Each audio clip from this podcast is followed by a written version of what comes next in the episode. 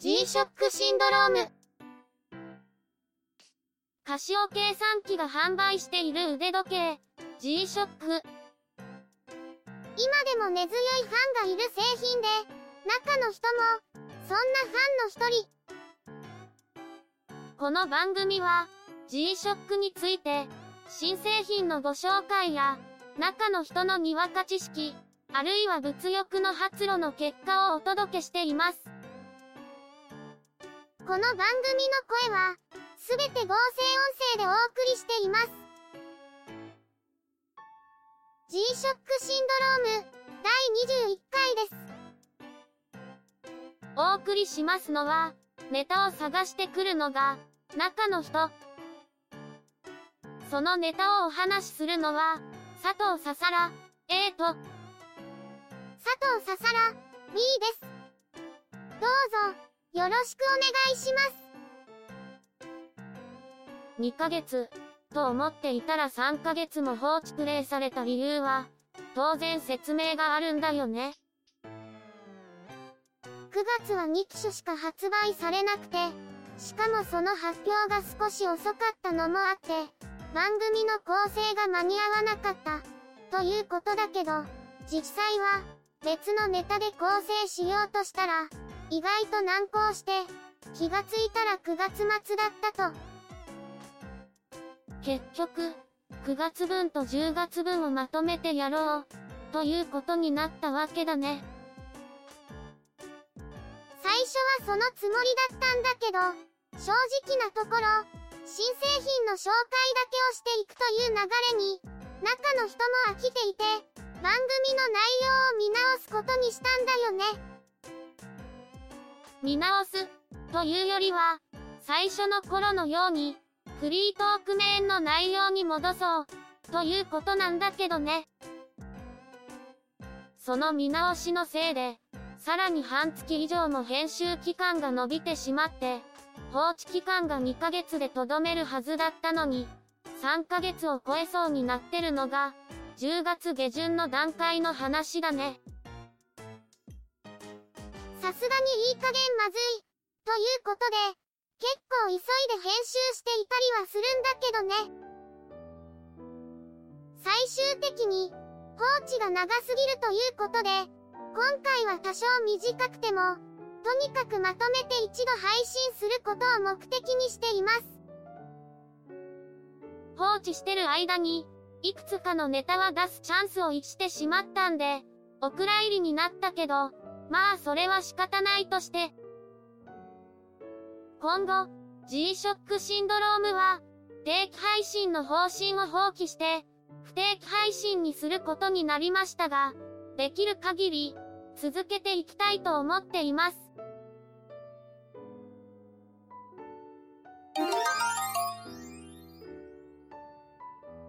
配信を休んでる間、中の人は何してたわけ？大体の動向は、ゆくもばで話してる通りだけど、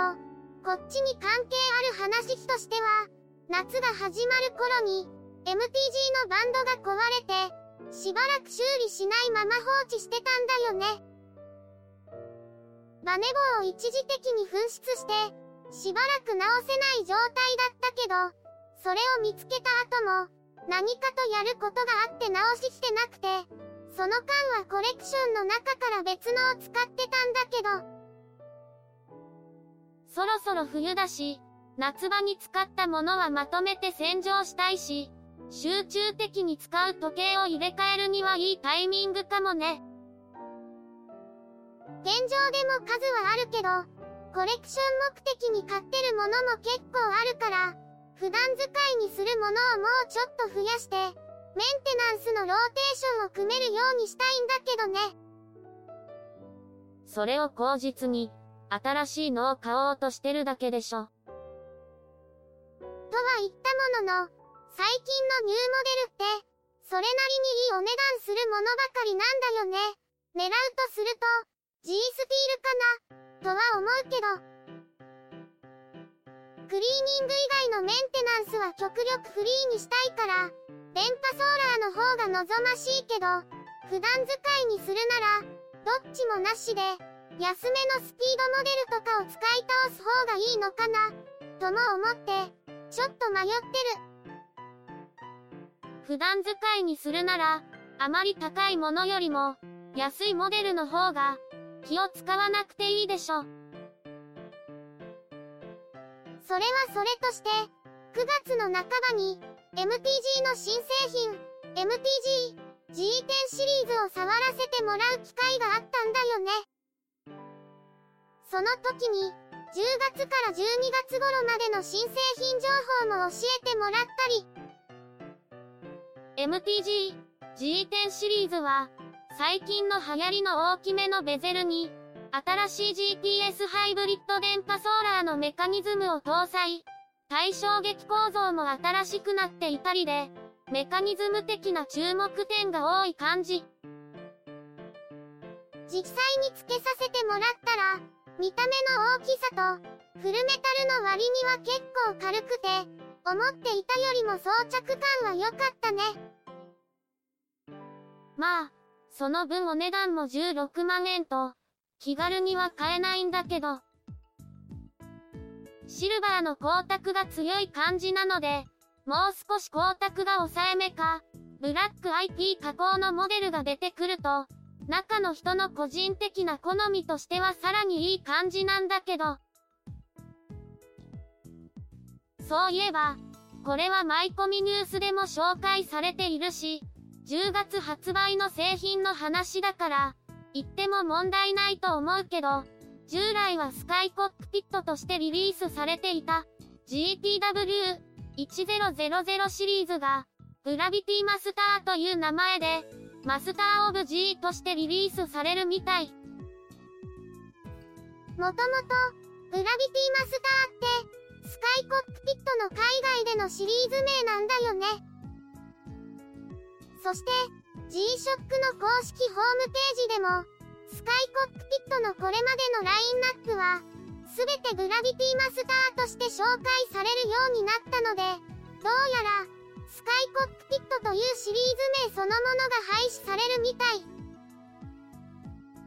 グラビティマスターにシリーズを統合して、国内外ともにこのシリーズ名にするんだね。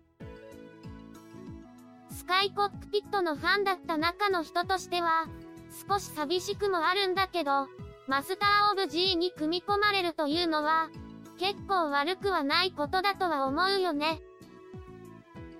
マスターオブ G は、陸のマットマスター、マットマン、レンジマン、海のガルフマスター、フロップマン、ガルフマン、そして空のグラビティマスターと、これでとうとう陸、海、空が揃った形だね。あとは、最近同じようなデザインばかりになってきているから、そろそろデザイン的にも差別化を強めてほしいところなんだけど。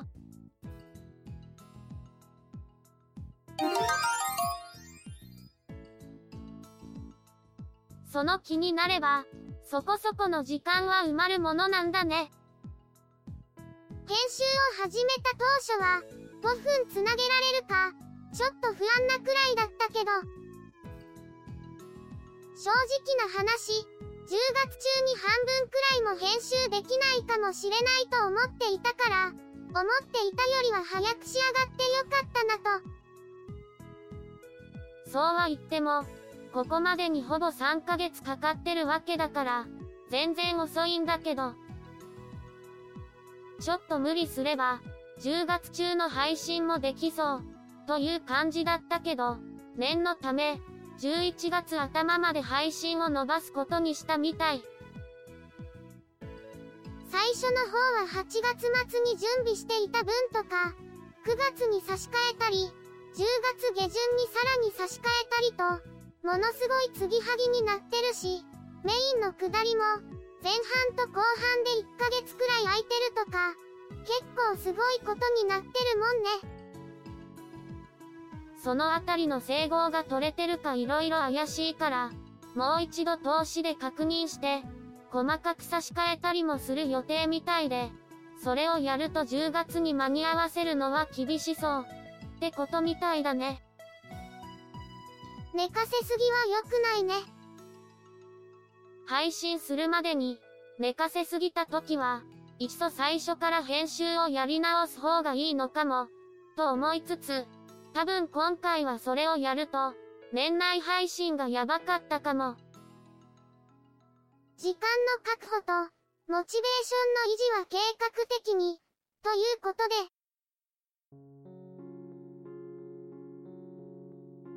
この番組では、皆様からのコメントをお待ちしています。番組の内容へのご意見などのほか、G-SHOCK にまつわるエピソードなども歓迎です。iTunes のカスタマーレビューへの書き込みや、配信ブログへのコメントの書き込みなど、お気軽に送ってくださいね。ゆるい番組ですから、気兼ねなんかいりませんからね。それでは、今回はこの辺りで失礼いたします。また次回、皆さんのお耳にかかれますように。この番組の合成音声は、シェビオ、クリエイティブスタジオで作成。声は、どっちも、佐藤ささら、でした。